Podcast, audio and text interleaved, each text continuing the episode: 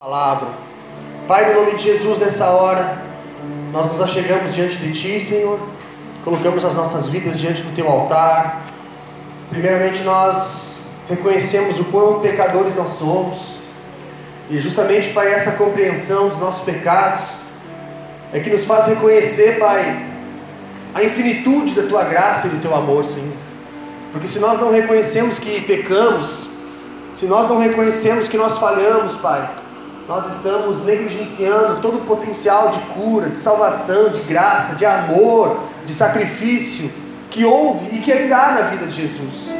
Por isso, Pai, eu começo por mim, te peço perdão pelos meus pecados, sujeito a Ti a minha vida e meu caráter, reconheço que sou falho e que preciso de Ti em todas as áreas e aspectos da minha vida, Pai.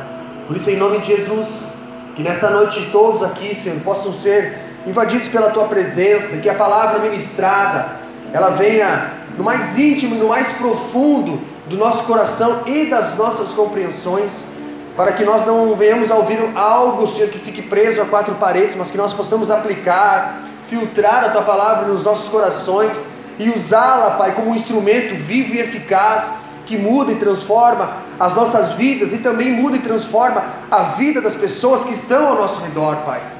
Porque nós cremos, Pai, que a Tua palavra ela é viva e eficaz ela tem poder para mudar, ela tem poder para desfazer, ela tem poder para restaurar, ela tem poder para trazer à existência aquilo que não existe. E nós carregamos essa essência, nós carregamos essa compreensão.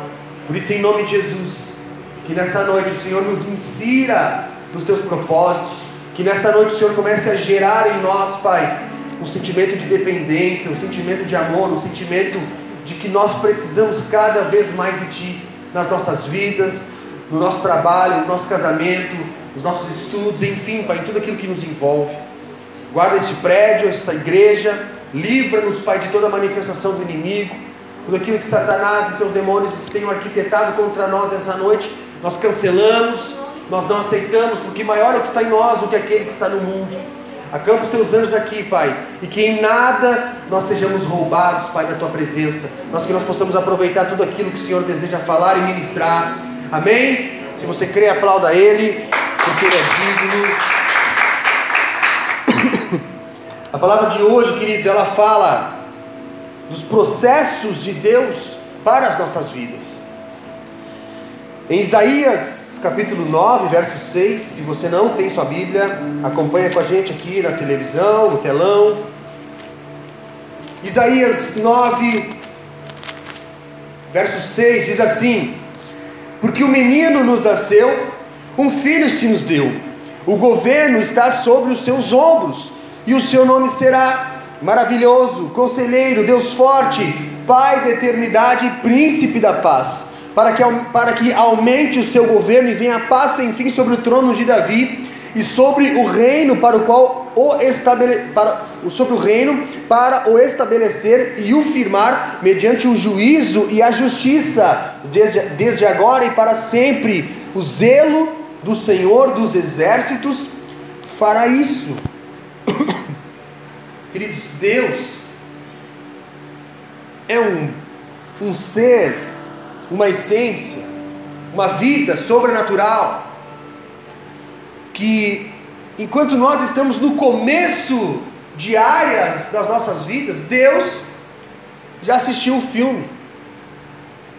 E ele dá um spoiler, só que não para nós.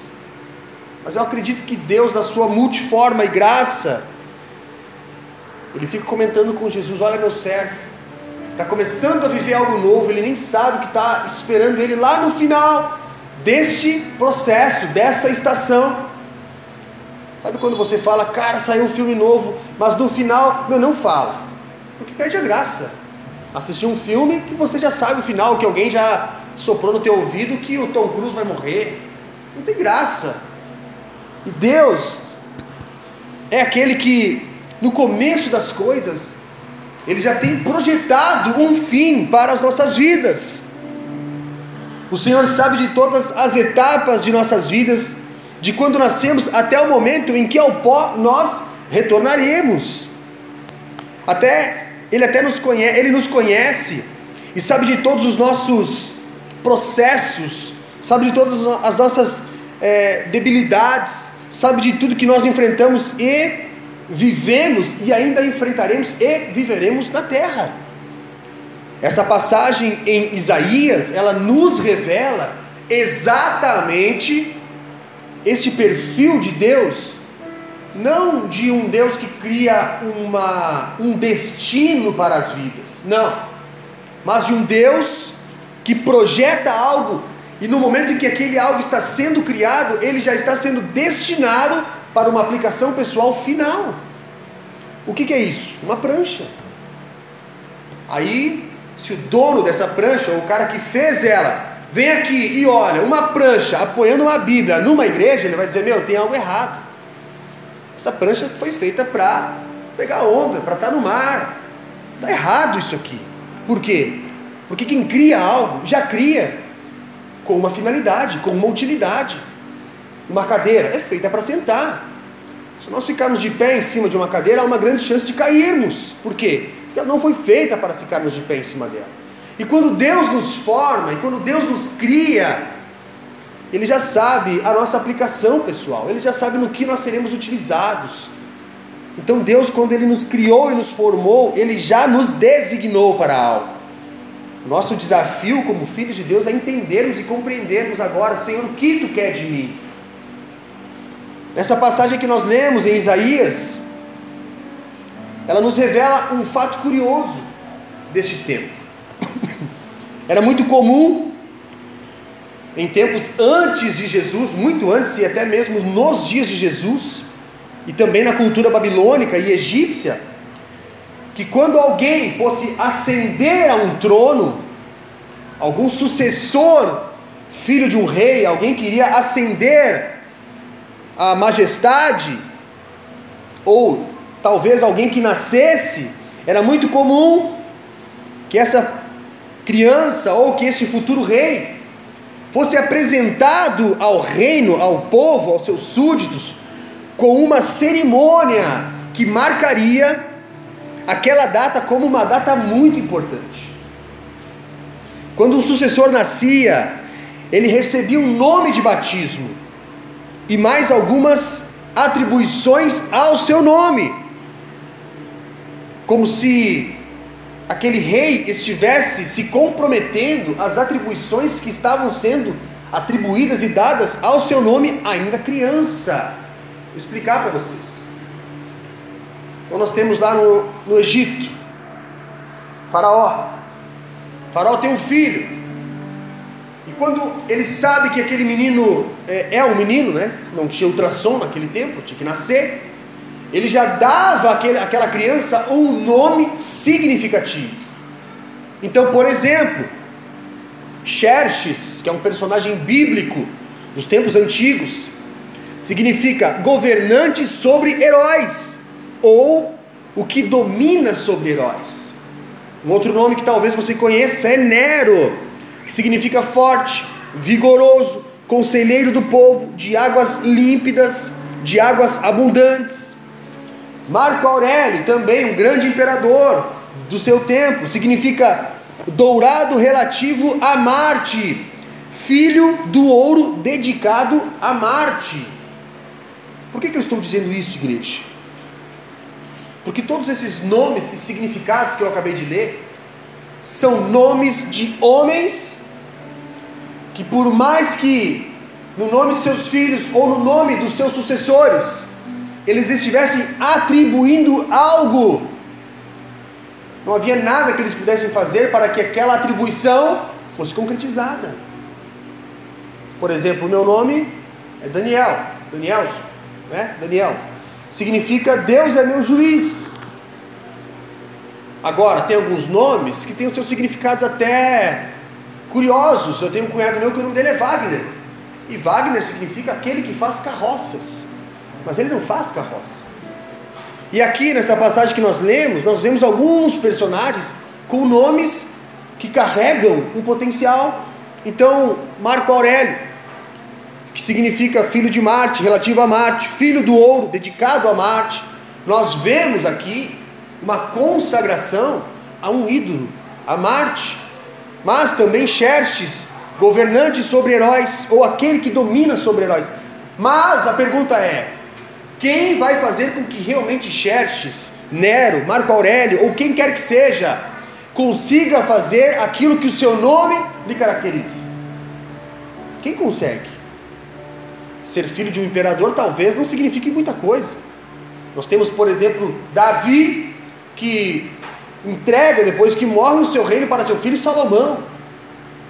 Eu não pesquisei o significado de Salomão, mas Salomão já tinha uma responsabilidade em suas mãos, que era dar continuidade àquilo que seu pai havia feito. Davi é o maior rei da história de Israel. Só que nós sabemos que, que Salomão termina sua história muito distante de Deus, oferecendo seus filhos ao fogo, erguendo no templo do Senhor, profanando o templo do Senhor com altares a Astarotes. Então vocês entendam, igreja, que o que o nome significa não necessariamente representa aquilo que aquela pessoa que carrega aquele nome fará aquilo. Por quê? Porque esse nome não foi dado por Deus. Porque não há nada que nós possamos fazer que determine que aquela pessoa será o que o nome diz que ela será. Agora, quando nós lemos em Isaías 9, verso 6, nós vemos que Deus entra justamente nessa mesma digamos assim, essa mesma onda, né? De dar um nome e uma atribuição a este nome. Só que tem uma diferença aqui.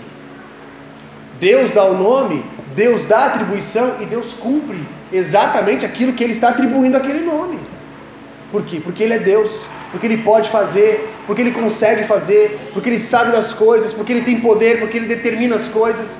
Então Deus pode dar um nome e dizer: Esse aqui irá libertar o meu povo. Mas quem que disse? Eu estou dizendo. Esse aqui vai fazer aquilo que o nome dele diz que, é, que vai fazer. Por quê? Porque eu estou o capacitando, eu o estou formando para isso. Então nós já vemos que Deus está muito acima da média, muito acima de reis, muito acima de imperadores, muito acima de pessoas influentes. Por quê? Porque embora nós possamos dar nomes aos nossos filhos, com significados, né? Luísa, minha filha. Luísa significa guerreira vitoriosa ou guerreira valorosa. Por quê? Porque eu, no meu ministério, quero projetar ela para quando ela tiver seus 20, 25, 30 anos, no momento que ela tiver compreensão, ser uma guerreira do reino, trabalhar por almas, entender o chamado de Deus para a vida dela. Assim como nos chamou, Deus também deseja chamá-la. Então, esse nome é apenas uma atribuição. Agora, se ela vai efetivamente se tornar uma guerreira em prol do reino de Deus, trabalhar pelas coisas do reino de Deus, isso está nela, é uma decisão. Agora, quando Deus envia Jesus, e Jesus aqui é profetizado por Isaías, a atribuição de Jesus, igreja, é uma atribuição forte, é uma atribuição marcante. Quando Isaías profetiza, porque o menino nos nasceu e o filho se nos deu, ele já diz que o governo estará sobre os seus ombros. O governo da terra, o governo dos homens, o governo de tudo. Maravilhoso conselheiro, Deus forte, Pai da eternidade, príncipe da paz. Olha quanta atribuição nós temos na pessoa de Jesus. Então isso nos diz muito a respeito de como Deus trabalha e de como os homens trabalham. Por isso nós não podemos duvidar quando Deus gera algo nas nossas vidas. Porque quando Deus gera algo genuíno e verdadeiro, Ele sustenta, Ele envia, Ele faz acontecer, Ele faz sair água da rocha, Ele faz o mar se abrir, Ele faz o sol parar. Por quê? Porque Ele é Deus. E a nossa fé precisa estar alinhada com as atribuições de Deus para as nossas vidas. Amém? Qualquer pessoa que deseja subir na vida, qualquer pessoa deseja subir na vida. Todo mundo tem as suas ambições e sonhos de um dia alcançar determinados objetivos, sejam eles espirituais, financeiro, vida conjugal. Ninguém deseja ficar estacionado, amortecido, deixando apenas as coisas acontecerem de formas aleatórias. Hoje eu li uma frase que aquele que não planeja acaba trabalhando para alguém que planejou. Eu creio que na vida espiritual é da mesma forma. Quando nós não sonhamos com algo, quando nós não visualizamos algo, quando nós não buscamos algo a mais da parte de Deus para as nossas vidas, nós ficamos parados, nós ficamos anestesiados, sabe, numa inércia espiritual, numa letargia espiritual. Então, igreja, quando nós temos metas, sonhos, desejos, ambições daquilo que Deus tem gerado nas nossas vidas, nós precisamos ter missão, uma missão de vida, um planejamento e foco no planejamento. Missão, eu entendo que missão é o lugar aonde eu desejo chegar, a minha meta de vida, o meu propósito como pessoa. Já o planejamento é a forma, o caminho, o desenho de como eu faço para chegar no meu objetivo final. Eu planejo algo. Agora, o foco é isso que fará com que eu permaneça firme e forte olhando para a minha meta e fiel àquilo que foi planejado. Então, tenha na sua vida missão, uma missão pelo qual eu vim, o que eu quero fazer, qual o meu desejo Agora que eu sei o que eu quero, agora que eu sei o que Deus quer, agora que eu entendi o que Deus tem para a minha vida, para o meu casamento, para o meu trabalho, para o meu ministério, eu planejo como fazer isso. Como que eu vou honrar a Deus nesse processo? Como que eu vou dar passos de fé? Como que eu vou encarar esses desafios? Como que eu vou olhar para as circunstâncias e vou dizer: eu estou com Deus, Deus está comigo, o caminho aqui é diferente, não estou planejando algo por mim mesmo, mas estou na dependência de Deus. Planejamento e o foco é aquilo que faz com que a gente permaneça olhando fixo para as coisas de Deus, enquanto nós buscamos as nossas metas e a nossa missão de vida. Paulo fala com os olhos fitos em Jesus, autor e consumador da nossa fé. E Paulo foi alguém que, quando morreu, disse: Morrer para mim é lucro, viver é Cristo. Por quê? Porque os seus olhos estavam focados no Senhor. Quem não tem sonhos, expectativas de uma vida nunca sairá do lugar onde está. Ele viverá exatamente aquilo que lhe apresentarem para viver. Acabou. Vai apresentar isso. Agora, quem tem uma meta, mas não tem um plano, sabe o que acontece? Quando nós temos meta e não temos um plano de como concretizar aquilo, nós andamos em círculos. Não, um dia eu vou fazer, um dia vai acontecer. Daqui a pouco, daqui a pouco acontece. Daqui a pouco rola. Mas não acontece. Por quê? Porque eu tenho uma meta, eu tenho um sonho, eu tenho uma ambição, mas eu não tenho um objetivo, eu não tenho foco, eu não tenho visão, eu não me mexo. Como cheguei a este lugar? Como foi a minha caminhada para chegar aonde eu cheguei? Ao iniciarmos um propósito, igreja, é normal olharmos o tempo todo para o resultado final, para a linha de chegada. Vou contar uma experiência para vocês. Hoje tinha uma meia maratona lá em Chapecó. Estava inscrito para essa prova. Me inscrevi em 2020, no início de 2020. E a pandemia fez o quê? Acabou com todas as provas. E aí a prova ficou adiada para esse ano. E eu estava meio. Não tenho prova para correr, não tenho meta para atingir. Então se eu saio para correr hoje, beleza, se eu não saio, tranquilo. Por quê? Porque eu não estou aplicando aquilo na minha vida aplicando o que eu digo né, num desafio pessoal, a não ser saúde, né, estar bem fisicamente, me cuidar e tudo mais. Aí quando eu soube que a prova estava de pé, que aconteceria hoje, mas eu soube isso um mês antes, mais ou menos. Eu fui correr atrás do prejuízo, fui correr, fui trabalhar, né? fui para academia fazer fortalecimento, fui no fisioterapeuta, comecei a correr, então fiz uns treinos. Tá, beleza, tranquilo, vamos lá olhando para a prova que aconteceria hoje. Só que eu estou um pouco meio alérgico por causa dessa estação. Eu tomo um remédio que me deixa um pouco letárgico, sabe? Ele é um, anti, é um antialérgico. Mas mesmo assim a gente foi a Chapecó Aí eu acordei 6 horas da manhã, não comi nada, porque eu geralmente corro em jejum, e fui, fui para a prova, fui correr a prova. 21 quilômetros. Aí deu a largada, a gente saiu, né, num ritmo bom, todo mundo correndo tranquilo, legal.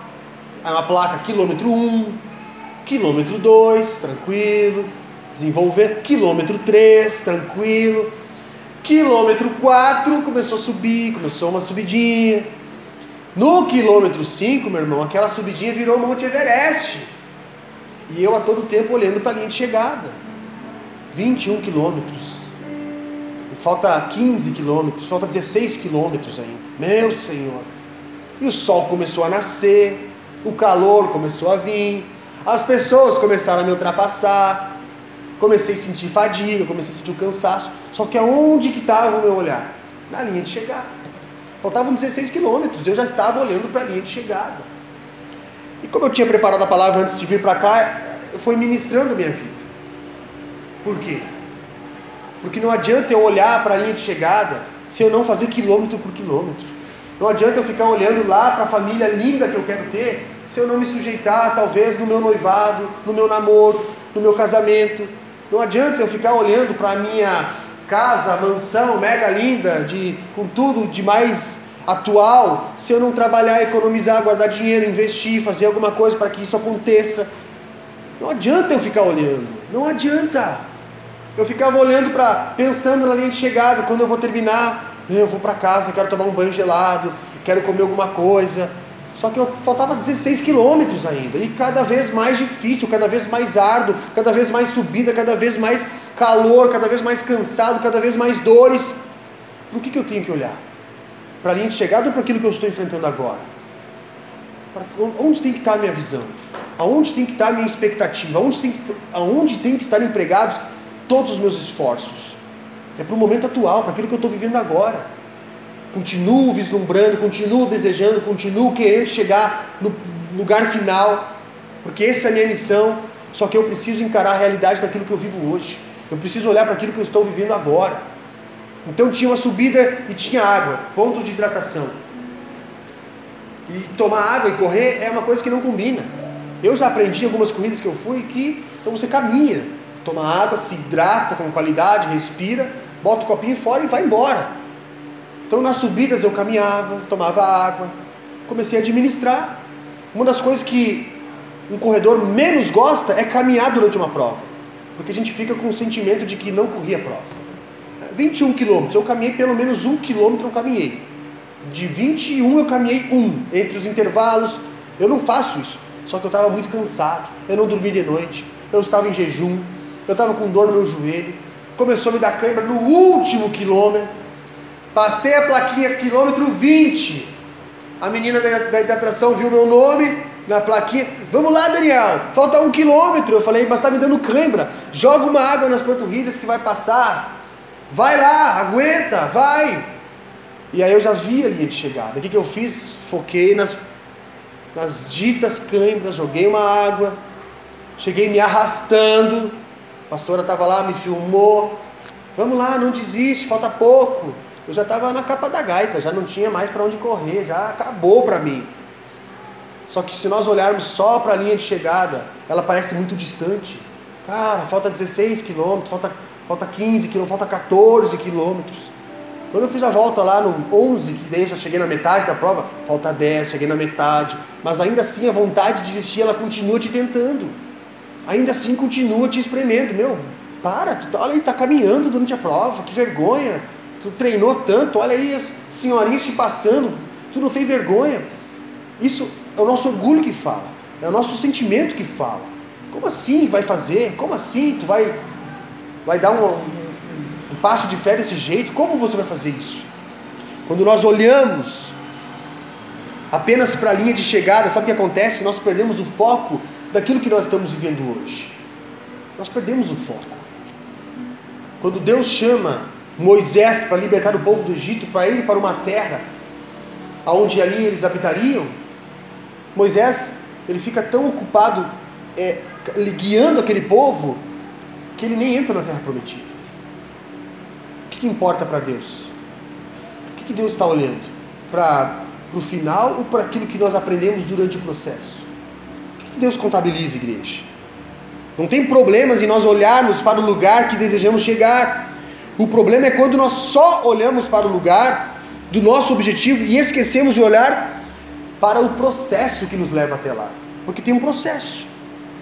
Deus não olha para o final em nossas vidas, Ele vê como nós nos portamos durante o processo. É assim que Deus olha.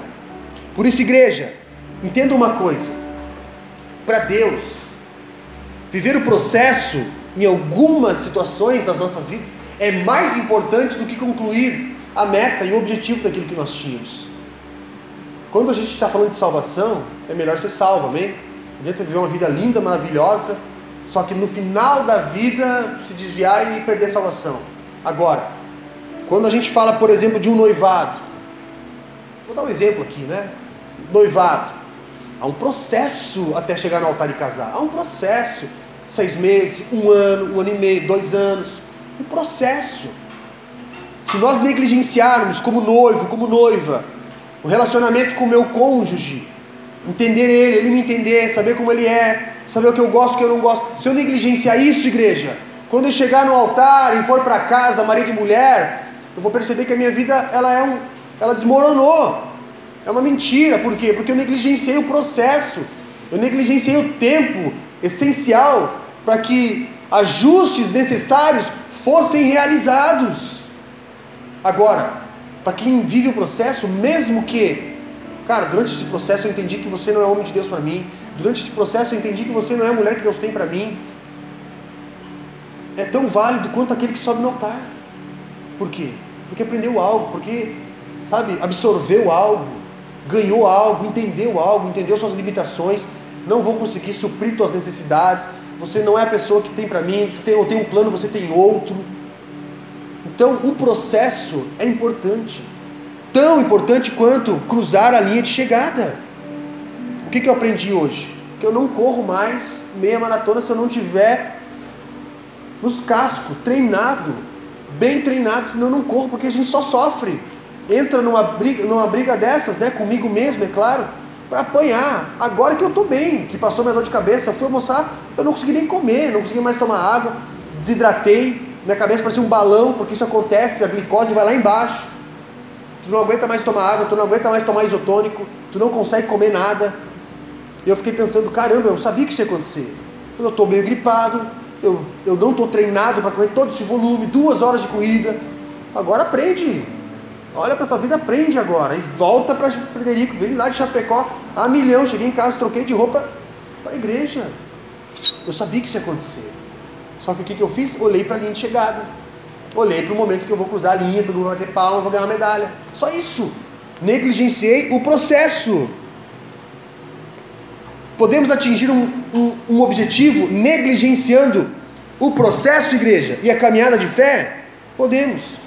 Só que quando nós atingirmos algo, não terá sentido algum. Em Mateus, capítulo 3, verso 11 ao 17.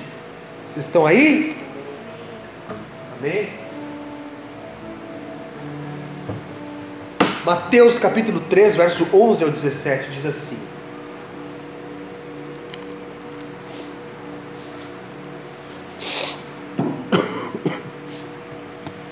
Eu vos batizo com água para arrependimento, mas aquele que vem depois de mim é mais poderoso do que eu, cujas sandálias não sou digno de lavar, de levar ou de desatar em algumas traduções. Ele vos batizará com o Espírito Santo e com fogo. A sua pá ele tem, a, ele tem na mão e limpará completamente a sua eira. Recolherá o seu trigo no celeiro, mas queimará a palha em fogo inextinguível. Jesus é representado, é apresentado às pessoas, e justamente durante a sua apresentação vem a sua missão de fé junto, incluída. Sabe quando você começa num serviço novo e o teu chefe te leva lá no departamento e fala: Ó oh, pessoal, esse aqui é o Jonas. Jonas vai fazer isso, isso, isso. Foi apresentado e de, de quebra já ganhou uma função, já ganhou as atribuições. João Batista anuncia Jesus.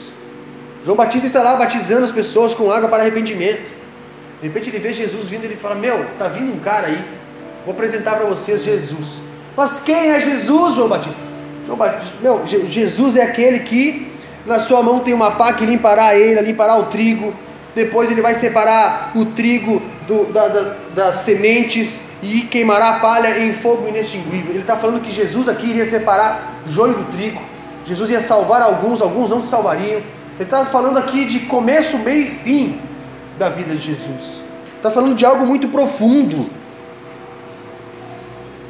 A missão de Jesus é revelada às pessoas naquele momento. Só que sabe o que acontece, igreja? nem todos entendem aquilo que Jesus está vivendo. O que as pessoas não sabem naquele momento é como que ele vai fazer isso? Como que Jesus vai fazer para cumprir a sua missão de vida? É legal saber quem é Jesus. É legal saber quem são vocês. É legal compartilharmos algo, você me falar dos seus sonhos. É legal. Só que como que você vai fazer isso? Como que eu vou fazer isso? Como que nós vamos fazer isso? Essa é uma pergunta que por muitas vezes nós não temos uma resposta. E às vezes a nossa resposta não é satisfatória.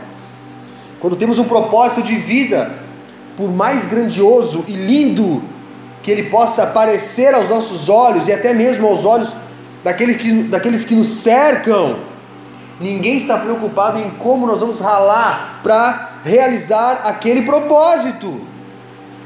Por isso, igreja, Acostume-se a se apegar em Deus e não nas pessoas durante os processos que você vive na sua vida. Acostume-se a se apegar em Deus. Existem pessoas que Deus levanta para te ajudarem, para te auxiliarem. Amém. Agora, não espera a ajuda de todo mundo. Não espera que todo mundo vai andar contigo. Não espera que quando você falar que agora eu virei crente, estou indo na igreja, Deus mudou minha vida, as pessoas vão bater palma porque elas não vão.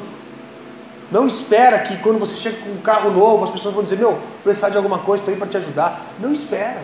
Não espera que quando você fala, estou estudando para passar no concurso da OAB, não espera que alguém vai dizer, ah, tá bom, vou lá, vou te ajudar. Não espera. Por quê? Porque esse é o teu sonho. Essa é a tua ambição, esse é o teu objetivo. Então, meu irmão, vai à luta, para a guerra, faz acontecer. O salmista, no Salmo 20, verso 7, diz: Uns confiam em carros e outros em cavalos, mas nós faremos menção do nome do Senhor nosso Deus. Davi está falando de uma tática de guerra, como que ele mantinha o seu exército unido, de pé, perseverando e vencendo batalhas, olhando para Deus. Existiam aqui nesse contexto exércitos que talvez fossem exércitos aliados. Vão para a guerra, vão precisar de ajuda. Será que teu reino pode mandar alguém? Será que teu reino pode mandar os guerreiros? Não pode, por quê? Porque essa guerra é minha, essa luta é minha. E quem está comigo? Quem que luta comigo? Quem que peleja comigo? Quem que chora comigo? Quem que ri comigo? Então, não se desespere quando as pessoas não apoiarem aquilo que você está procurando viver. Não se desespere. Não se desespere se você não for apoiado, talvez porque você vai largar os estudos e vai dar um peitaço numa área nova da sua vida e ninguém te apoia. Não se desespera. Não se desespera se você fala agora eu quero ter mais um filho, mas já mais um. Meu Deus, acho que não. Não, não se desespera.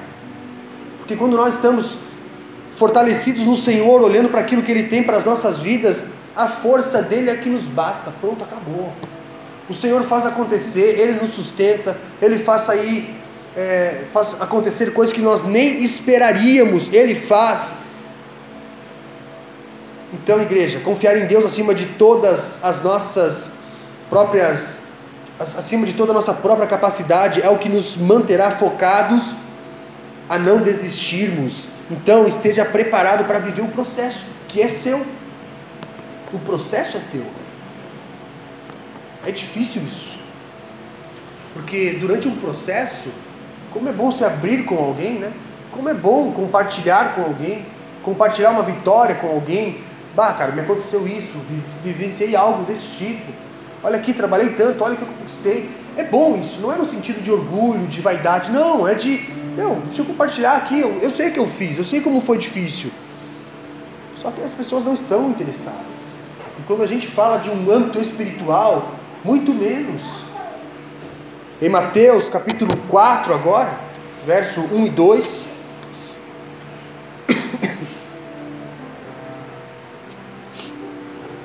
Mateus 4, 1 e 2 diz assim: A seguir foi Jesus levado pelo Espírito ao deserto para ser tentado pelo diabo, e depois de jejuar 40 dias e 40 noites, teve fome.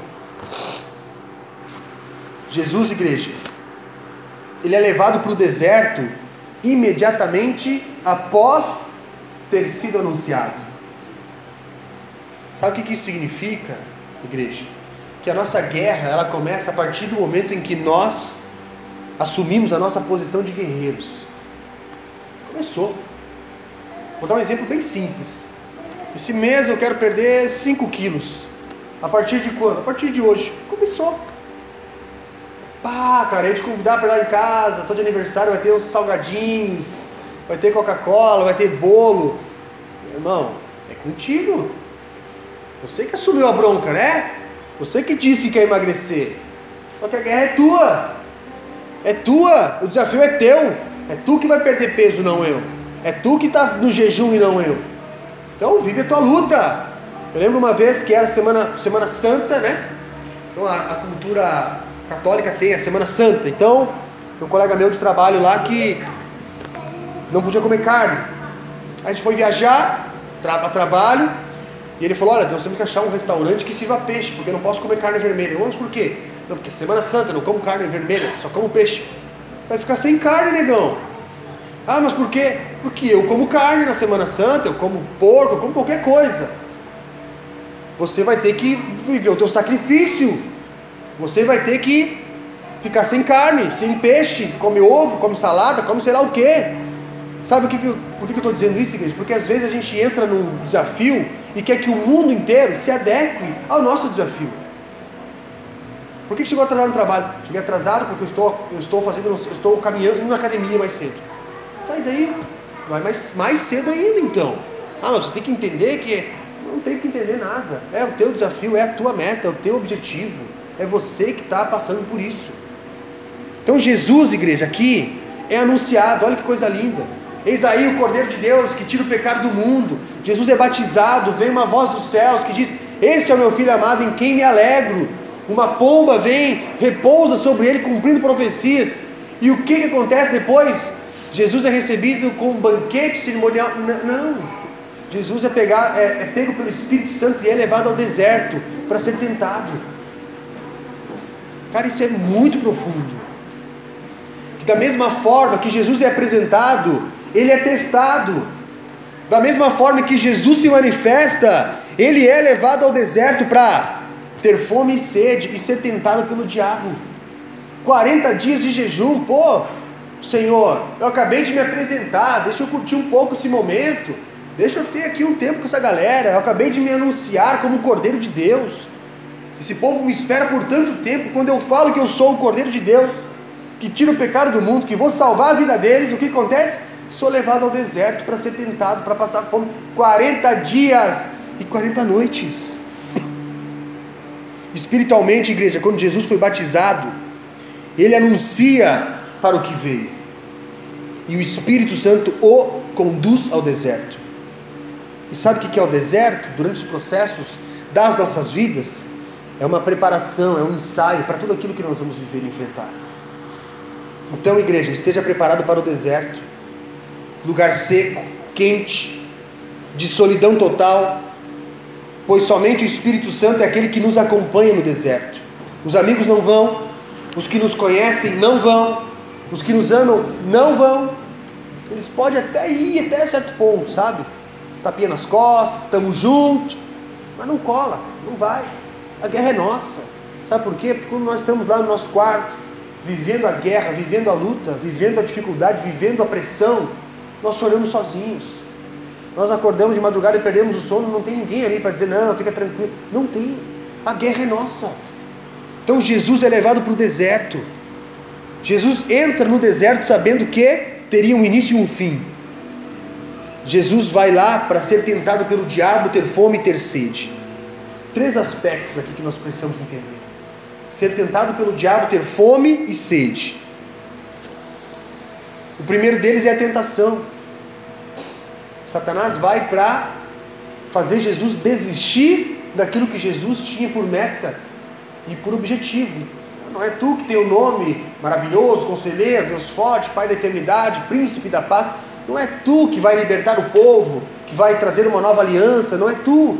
É o seguinte: está com fome, transforma essa pedra em pão e come. Larga a mão disso, cara. Tá? Tu está aí passando necessidade, tu é filho de Deus, tu é Deus dá ordem aos teus anjos. A tentação começa assim. Primeiro, a provação, a dificuldade, ela vem e ela faz um raio-x em nós, naquilo que nós temos por objetivos, naquilo que nós nos posicionamos a viver e a enfrentar. E por muitas vezes Este confronto, sabe onde é que ele nasce? Dentro de nós. É o primeiro lugar. Por quê? Porque a nossa mente é um campo de batalhas. Quem aqui nunca começou a academia no dia 1 de janeiro? Quem aqui nunca jurou que agora vai mudar e nunca mudou? Por quê? Porque começa na sua cabeça a arrumar justificativas para não fazer aquilo que se propôs a fazer. Então Jesus está no deserto, Satanás vem, transforma essa pedra em pão e come. Nem só de pão verá o homem. Ah, mas faz não sei o que. Não, não vou fazer. Ah, não tentarás o Senhor teu Deus. Aí ele faz o que? Leva Jesus para o pináculo do templo, lugar alto, fala: Se tu se prostrar nos meus pés, acabou tua guerra, acabou tua dificuldade, tudo que tu quer eu vou te dar. E Jesus fala: Meu, não vou me dobrar, porque eu sei a designação que há no meu nome, eu sei o objetivo que há através da minha vida, eu sei para o qual eu vim, eu sei pelo porquê eu estou aqui. Então eu não vou me dobrar. E quando nós, igreja, entendemos isso, quando nós compreendemos isso, nós não nos dobramos e não negociamos valores do reino por um relacionamento, por um trabalho, por qualquer coisa que venha e confronte ou não esteja em conformidade com as coisas estabelecidas de Deus para as nossas vidas. Por quê? Porque nós já passamos pelo deserto. Eu sou casado vai fazer 12 anos já. Casei com 19 anos. Nunca traí a minha esposa. Não que não que eu queira fazer isso, não é isso. Mas é que nós, nós vivemos em uma sociedade em que é muito comum. Ah, como é que é aquele ditado? Boiatado também pasta. Cara, que palhaçada é essa? Por que, que, eu, que eu tenho esse princípio? Primeiramente porque eu temo a Deus. Esse é o, é, é o alicerce, é a base. Agora, o segundo alicerce é natural. Eu não precisaria de Deus, talvez, para me manter fiel. Qual que é o segundo alicerce? São 12 anos de história. A gente sabe o que a gente já viveu. A gente sabe as dificuldades que a gente enfrentou. Então, quando a tentação vem, qual que tem que ser a nossa percepção? Cara, esse prato, é, esse corpo, é, essa conversinha, ela vai durar por um momento.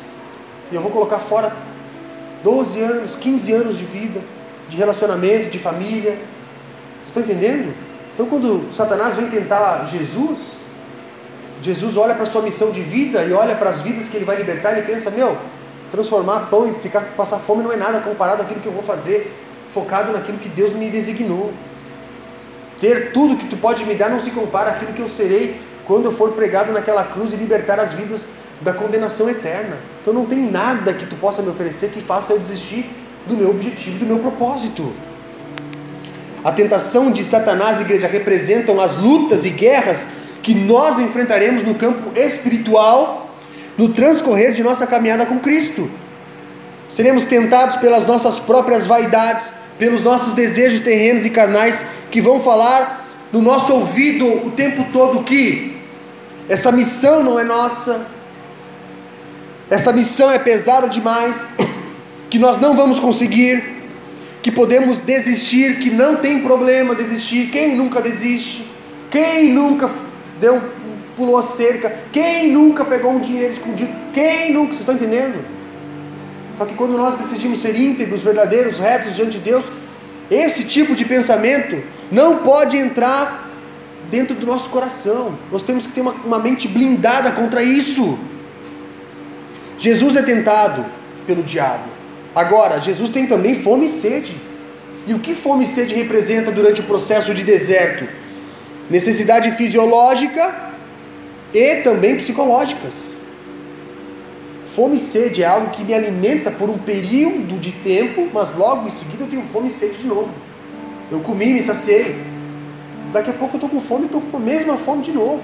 Eu vou lá e como. Fome de novo. Então Jesus tem fome e tem sede. Só que ele não deixa que a fome e a sede o tirem do propósito, por quê?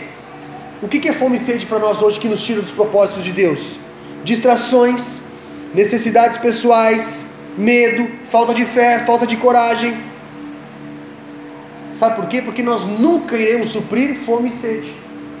Nunca. Nós sempre queremos, iremos querer algo a mais. Nós sempre vamos desejar algo a mais. Nós sempre estaremos insatisfeitos com as coisas que nós temos. Essa é uma condição natural de qualquer pessoa. Então, quando nós estamos andando por fé, buscando alcançar algo da parte de Deus, Ele supre as nossas necessidades, Ele mata a nossa fome e a nossa sede, Ele. Quando Jesus encontra a mulher samaritana e pede água, ela não dá porque eles são rivais. Jesus fala: se tu soubesse da água que eu tenho, tu nunca mais teria sede. Porque Jesus está falando de uma sede espiritual. Que, que quando nós nos alimentamos nele, nós somos saciados. E se nós tivermos mais vontade, ele nos dá mais. Ele nos libera mais. Ele nos acrescenta mais. Não há limites para aquilo que ele tem para as nossas vidas. Jesus tem mais, e mais, e cada vez mais. Jesus sabia que a sua missão de vida não seria fácil, e o deserto, igreja, criou nele calos e experiências necessárias que lá na frente o fortaleceram para permanecer focado naquilo que ele iria fazer.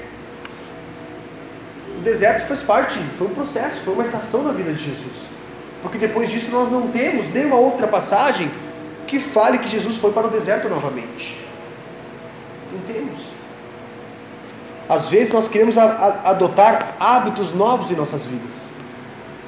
Sabe, um hábito diferente. Não vou mais falar palavrão. Aí o cara se mantém focado um dia, dois dias, três dias. No quarto dia já fala um palavrão. No quinto, sabe? Estou falando para alguém que está começando uma caminhada com Deus. Mas talvez nós queremos adotar um hábito de orar todo dia, ler a Bíblia todo dia. Aí no primeiro dia a gente lê um versículo, ora, cinco minutinhos, ouve o louvor. Beleza, meu devocional está pronto. No segundo dia, a gente já ora mais um pouquinho, já lê, ah, beleza. No terceiro dia, ah, estou cansado, não vou ler, não vou orar porque não vai ter muito sentido. E assim a gente vai procrastinando algo, a gente vai deixando as coisas passar. Nós não vamos nos posicionando. Então quando Jesus ele é tentado com fome e sede, Jesus fala: "Meu, a fome e a sede eu vou suprir logo ali na frente. Não vou me corromper por isso. Não vou trocar algo que Deus tem me dado aqui que é eterno por algo que é momentâneo. Eu não vou abrir mão de um chamado ministerial onde eu vou viver infinitamente mais aquilo que eu tenho apenas por uma carreira profissional.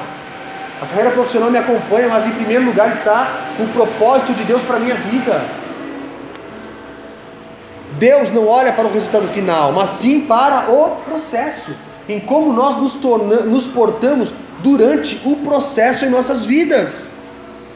Jesus, igreja, ele é o nosso maior exemplo de fé, aquele que abriu o caminho para um relacionamento pessoal com Deus. O processo enfrentado por Jesus nos ensina que, mesmo sendo recompensador, uma vida cristã terá que ter propósitos e será alicerçada em guerra contra as trevas e contra a nossa carne. Uma vida cristã sempre vai ter conflitos, sempre teremos atritos, sempre viveremos confrontos. Ou o confronto é com nós mesmos, nos nossos caprichos e vaidades, ou o confronto é com o mundo, quando nós não concordamos com algo, quando algo não está de acordo com o que a palavra de Deus nos diz. Então é inevitável o confronto. É inevitável. E Jesus nos ensina isso. Em João capítulo 16, verso 33. Estão comigo?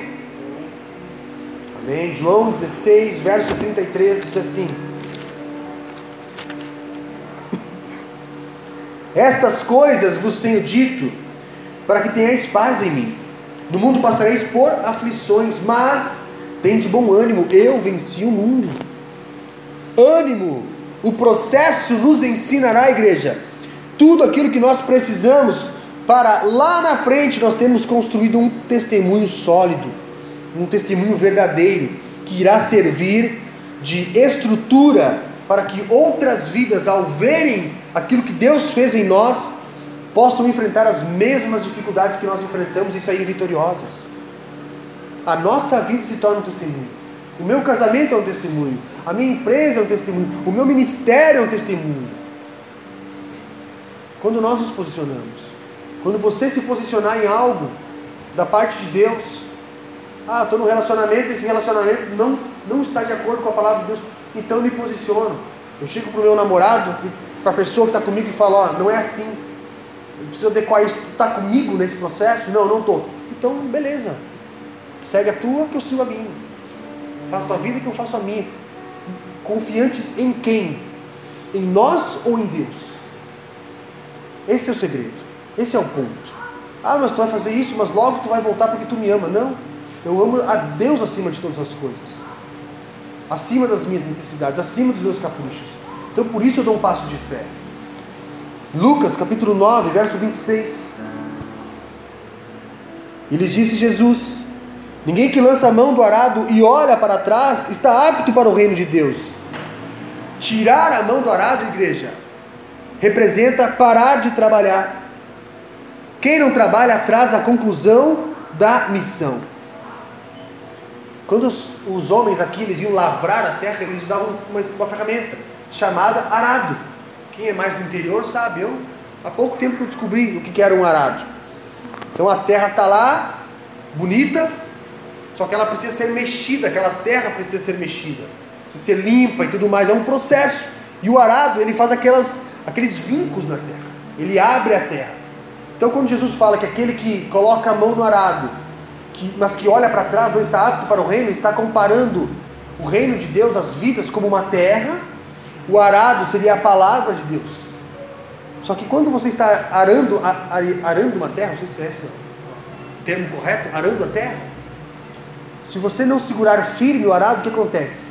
Fica torto, os sulcos, e o que acontece? As sementes caem fora do arado não fica correto, não fica bom, vai nascer. Sabe aquele, tu aquele milharal, coisa mais linda, porque tem uma máquina que faz tudo certinho. Mas no trabalho manual, não. No trabalho manual ficam imperfeições, não fica retinho, por quê? Nós não temos essa perfeição.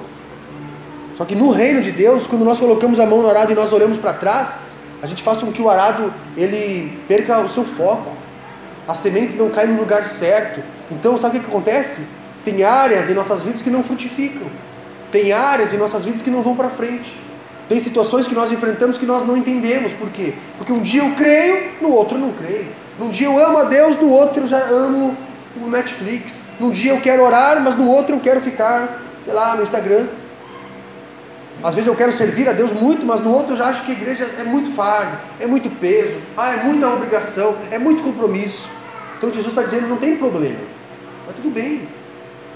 O que Jesus está dizendo é que aquele que entendeu o processo, que lançou a mão no arado, mas que, que olha para trás, não está apto para o reino de Deus. Jesus não está falando de salvação, ele está falando de trabalho, de serviço, de se botar a mão na massa, de pegar junto, de sonhar, de trabalhar. Vocês estão comigo? Todas as tentações de Satanás a Jesus representaram tudo aquilo que Jesus enfrentaria e ele se manteve fiel e focado. O processo, igreja, é mais importante que a missão. O processo é mais importante. Faz parte. É onde Deus deseja nos conduzir e nos levar. Para nós finalizarmos em Mateus capítulo 4, verso 11, diz assim: Jesus venceu a tentação e foi honrado. Jesus foi tentado. E depois de vencer a tentação, foi honrado. Sabe o que eu quero te dizer hoje, irmão? Durante o processo, busque a honra que vem de Deus e não a honra que vem dos homens. Busque o reconhecimento que vem da parte de Deus e não o reconhecimento que vem da parte dos homens. Sabe por quê?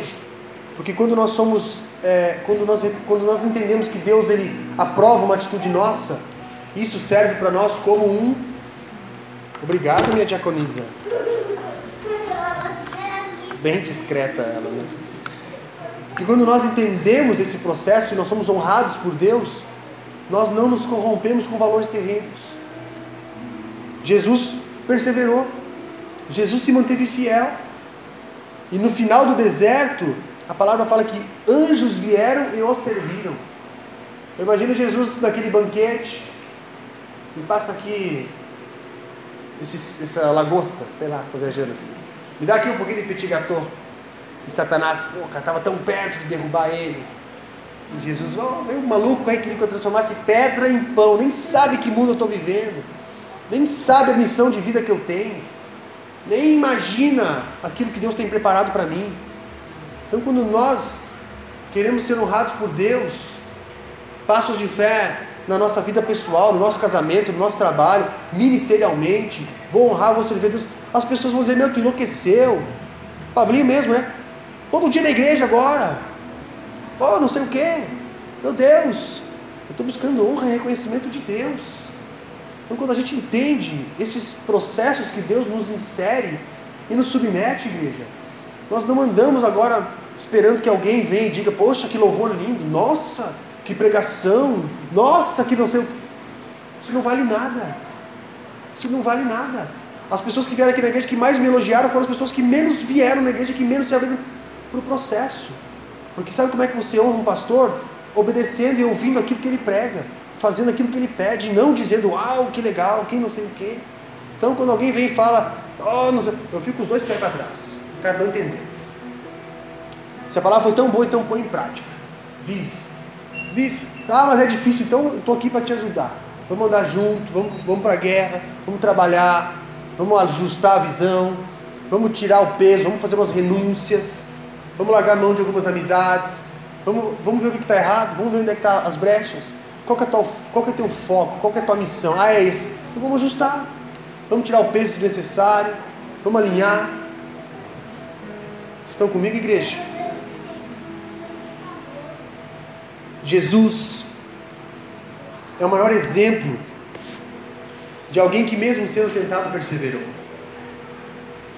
E quanto mais nós perseverarmos, igreja, mais a nossa fé fará sentido. Quanto mais difícil for a luta, guarda isso. Eu, quando a coisa fica difícil, aí que eu me posiciono. Ah, é assim, então agora que eu vou me posicionar ainda mais. Agora que eu vou, agora que eu vou para a guerra mesmo. Porque senão a gente fica, ai, está muito difícil, não sei o quê. O inimigo ele dá um passo, a gente tem que dar dez. Se ele vier com uma afronta, a gente tem que honrar a Deus em cima daquilo ainda mais. Estão entendendo? Ah, mas está difícil, então é agora que eu vou fazer. O pastor um dia deu um testemunho aqui que foi no banco pegar o dinheiro para dar um dízimo, a conta ficou negativa. Então teríamos ali de repente argumentos, eu não vou dizimar, por quê? Nós entendemos que dízimo é uma aliança com Deus. Não é entre a igreja, é entre Deus. Nós não temos envelope, não temos nada. O que, que ela fez? Viu a conta negativa? Está negativa? Então eu vou dar mais dinheiro ainda, porque quem determina se minha conta fica negativa ou não, não sou eu, é Deus. Então ela não está negativa porque eu estou dando meu dízimo, mas está negativa porque eu estou administrando errado. E Deus vai honrar. Pegou mais dinheiro e deu mais, vai ficar negativo, vai ficar mais negativo ainda. É isso que Deus espera de nós. Não estou falando de recursos. Eu estou falando de todas as áreas. Estão entendendo? Poxa vida, mas aquele, aquela menina era tudo. É, era tudo, mas estava em outro mundo. Enquanto eu estava num, ela estava no outro.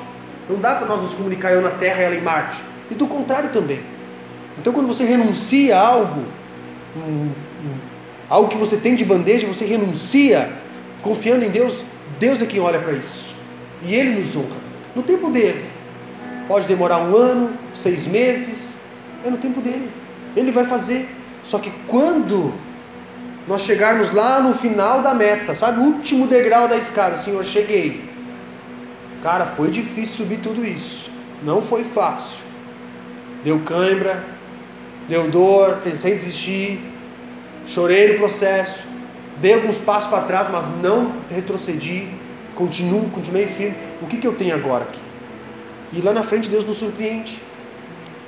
Lá na frente Deus nos surpreende com um emprego que nós não esperávamos com o curso na faculdade que nós não sonhávamos, com a noiva, o marido, a mulher que nós nunca pensamos que teríamos, com a família que nós jamais idealizamos. É Deus que nos honra. Tem um jovem aqui da igreja, o Gabriel, alguns conheceram, alguns não. Queria fazer medicina. Primeiro vestibular dele no Enem, conseguiu uma bolsa, mas tinha um na frente. Foi lá, não conseguiu porque o cara assumiu a vaga. Ah, agora tudo de novo, né, Gabriel? Mas vai lá, cara, vai lá. Continuou estudando, trabalhando, servindo. Fez o segundo ano, não deu também. Muitos talvez tenham dito para ele: faz outro curso. Medicina é muito difícil, tenta outra coisa, tenta, sei lá, nutrição, fisioterapia, tenta alguma coisa mais perto, algo mais palpável, algo mais fácil, menos concorrido. Mas qual é o objetivo? Onde é que está o meu olhar? Está no que é fácil ou está naquilo que tem sentido tem valor? O meu sonho, as minhas ambições, a minha meta está naquilo que é rápido ou naquilo que é duradouro? Naquilo que faz sentido ou naquilo que é algo que eu não entendi o que aconteceu e estou tá, aqui? Ser infeliz o resto da vida por uma decisão rápida. Eu continuo estudando, passou, está estudando hoje medicina. Por quê? no dia que ele passou no vestibular, que ele deu testemunho aqui, ele falou que foi algo que Deus gerou na vida dele. Esse é, esse é o ponto. Não foi algo natural. Deus gerou. Então, igreja, busque de Deus uma revelação, busque de Deus um posicionamento. E apenas faça a tua parte que Ele faz a dele, amém? Mas não negligencie o processo. A gente vai ver muitos processos ainda. Muitos processos. O que nós aprendemos nessa época de pandemia? O que, que nós aprendemos? Eu aprendi que vale muito mais uma mesa com o pai e a mãe, comendo alguma coisa, tomando chimarrão, do que conta no banco, dinheiro no banco, do que, sei lá, uma casa legal e perder as pessoas. Porque a pandemia nos ensinou isso. Gente que tinha tudo, mas que pegou o vírus e acabou. Não tem mais como voltar. Então, uma estação, um ciclo, foi um processo e nós aprendemos algo com isso. E o que nós aprendemos com os processos que nós temos vivido? Amém? Feche os teus olhos, vamos adorar a Deus. Enquanto nós adoramos a Ele, eu quero que você busque dele uma compreensão para áreas e situações que você possa estar vivendo. Amém? Adore Ele.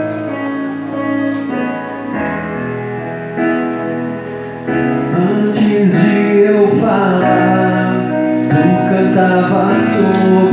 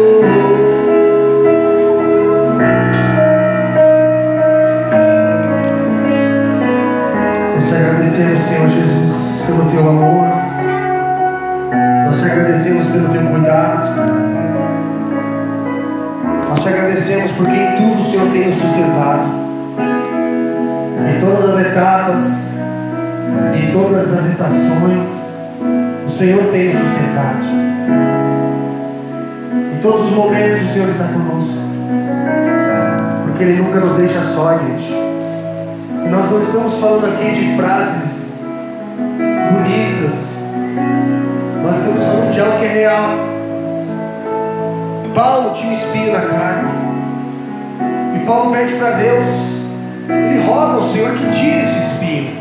E o Senhor fala: Não vou tirar. Sabe por quê? Porque minha graça te basta. Quando nós temos e entendemos a graça de Deus sobre as nossas vidas, não há nada que supra além da graça. Não há nada que supere a graça. Não há nada que supere a presença de Deus em nossas vidas.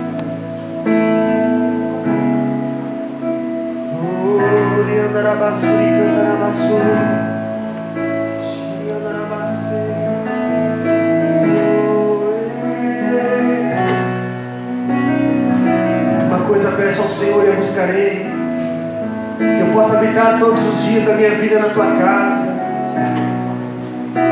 Ah, Senhor Jesus, que nós possamos anelar por estar neste lugar, porque aqui nessa, nesse lugar, Senhor, as nossas forças elas são restabelecidas.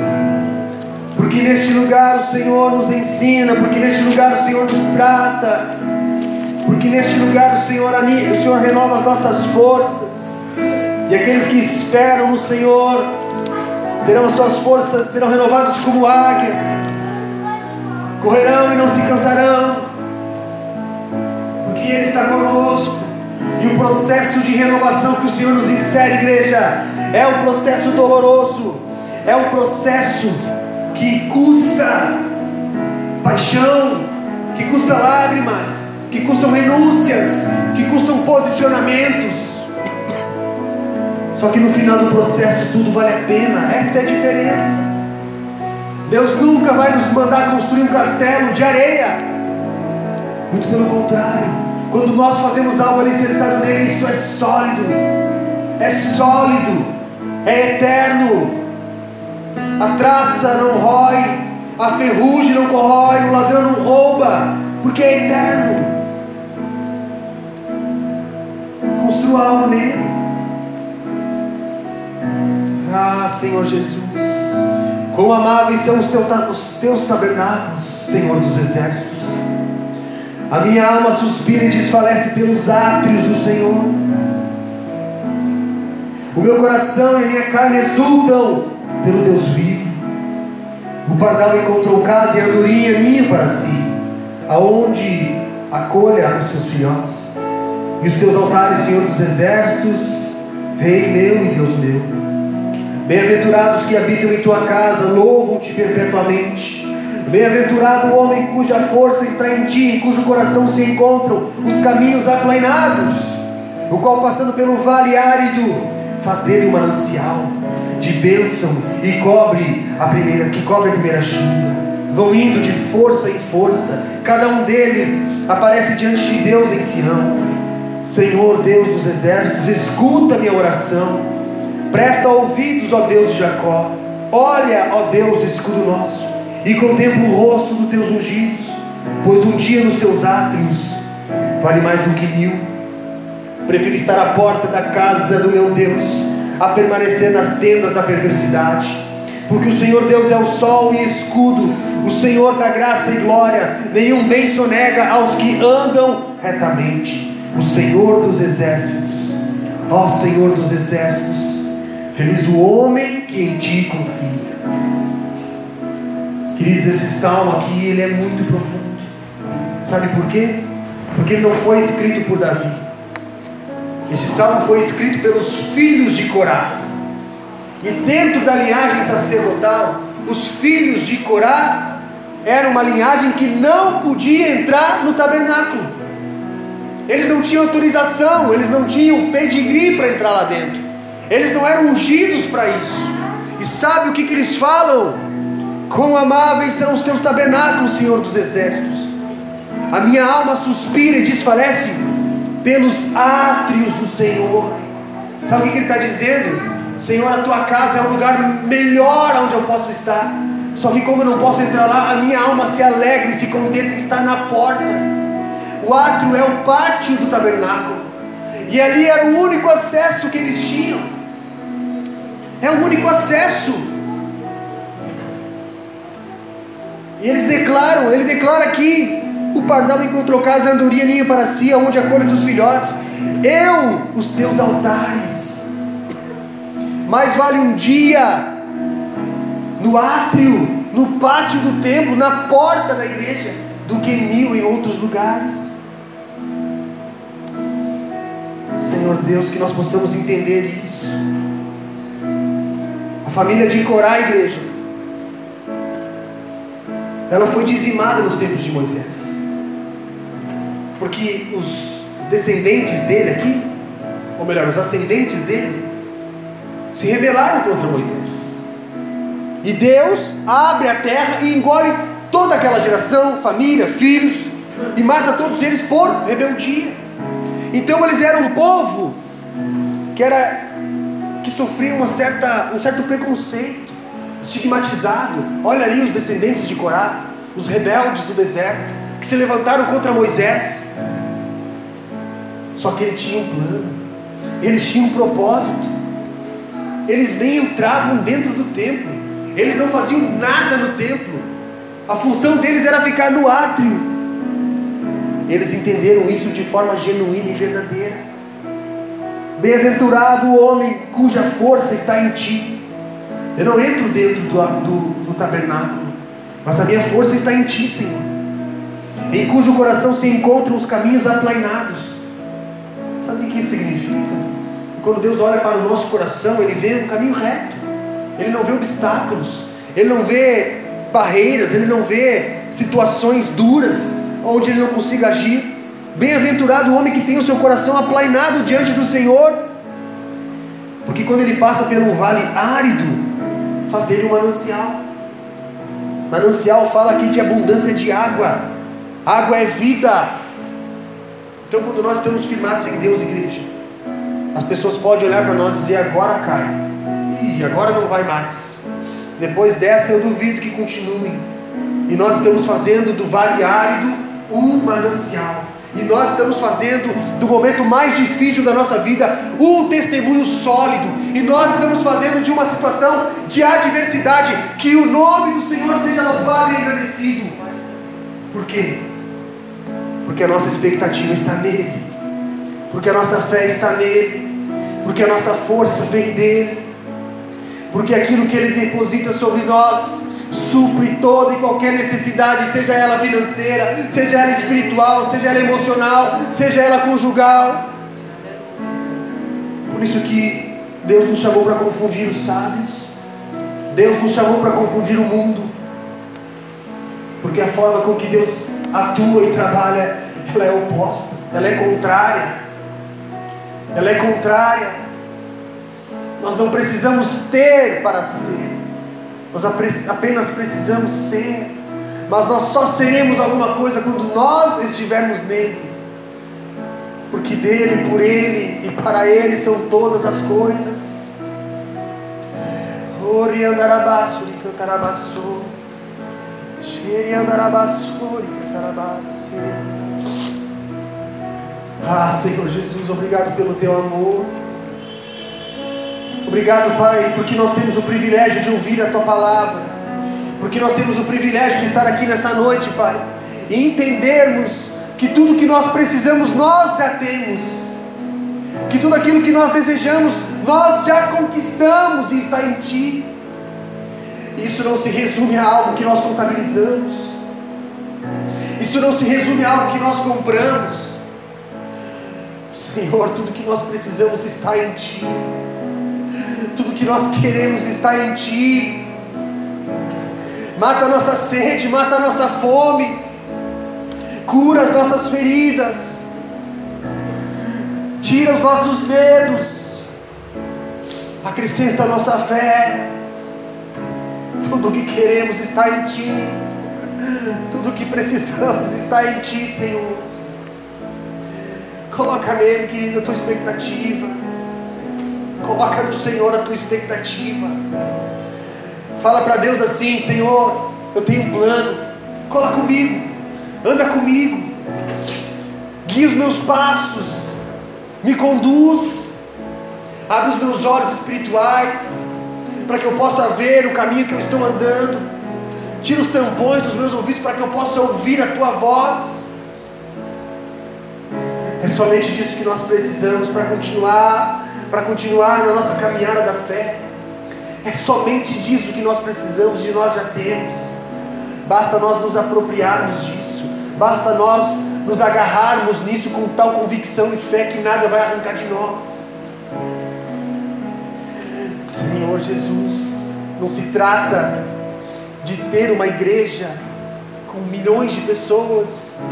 Se trata de, enquanto nós formos e sermos, Pai, nós temos a tua essência, nós entendemos a tua palavra, nós vivemos os teus princípios, vivemos os teus ensinamentos. Conduz-nos, conduza-nos, conduza-nos, porque enquanto o Senhor estiver nos conduzindo, nós não seremos surpreendidos, porque Deus nunca é surpreendido. Nós não seremos enganados, porque Deus nunca é enganado. Nós nunca seremos pegos em uma situação de adversidade que vai dizer: e agora? Para onde eu vou? Porque maior é o que está em nós do que aquele que está no mundo. Se coloca de pé nessa noite.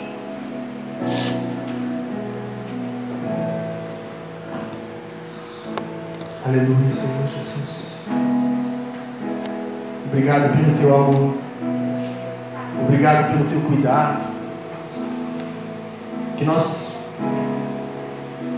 que nós possamos, igreja, aprender a ser gratos a Deus pelo, pelo pouco que Ele tem nos dado.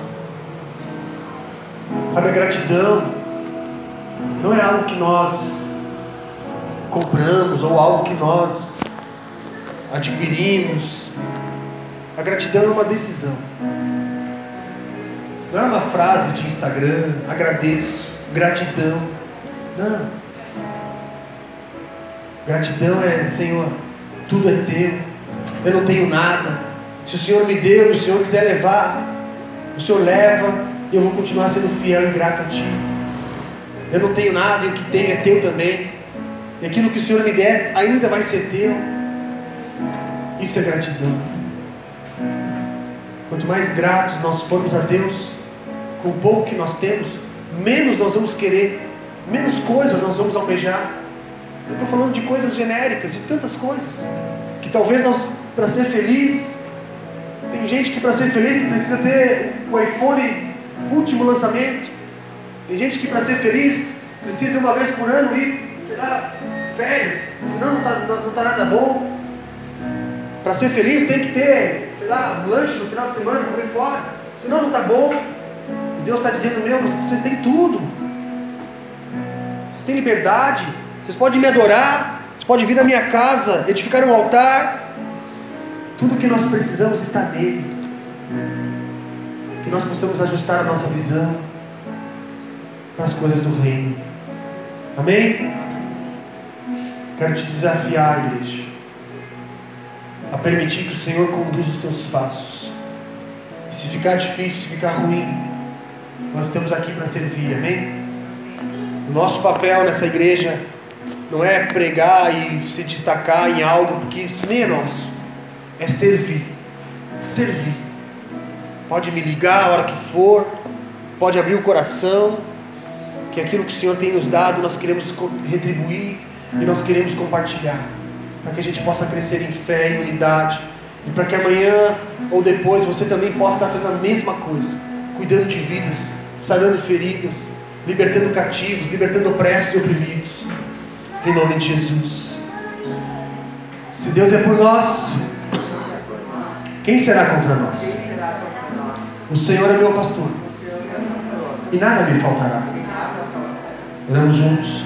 Pai nosso que estais nos céus, santificado seja o teu nome, venha a nós o teu reino, seja feita a tua vontade, assim na terra como nos céus.